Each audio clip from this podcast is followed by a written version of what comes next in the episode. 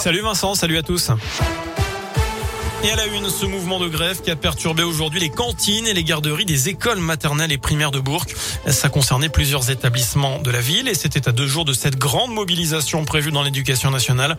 75% de grévistes et la moitié des écoles seront fermées jeudi selon le premier syndicat du primaire. Et ce, malgré, eh bien, le nouvel allègement du protocole sanitaire dans les écoles. Objectif simplifier la vie des parents selon le ministre de l'éducation nationale Jean-Michel Blanquer.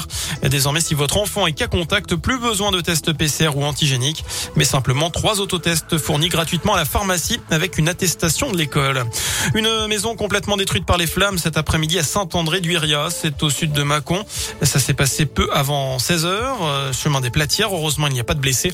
Trois personnes d'une même famille, à savoir un couple et un enfant, vont être relogés dans leur famille. On passe au sport du basket. Une mauvaise nouvelle pour les fans de la JL Bourg. La billetterie sera fermée pour le grand public lors du prochain match. Conséquence de la jauge de 2000 personnes fixées dans les enceintes sportives en intérieur.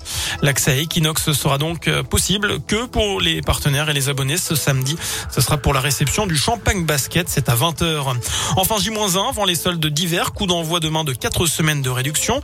Une édition forcément perturbée par le contexte sanitaire, mais les commerçants se préparent quand même.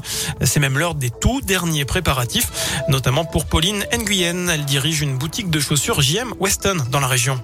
Il faut préparer notre sélection d'articles qui vont être euh, mis en solde demain faire un affichage boutique, mais à partir de ce soir, parce qu'on n'a pas le droit de le faire avant, et également l'afficher sur nos vitrines euh, ce soir pour demain matin euh, à l'ouverture. C'est vrai qu'on a beaucoup d'appels euh, de clients qui se renseignent pour acheter en ligne. Est-ce qu'ils ont peur de se déplacer en boutique à cause de l'affluence?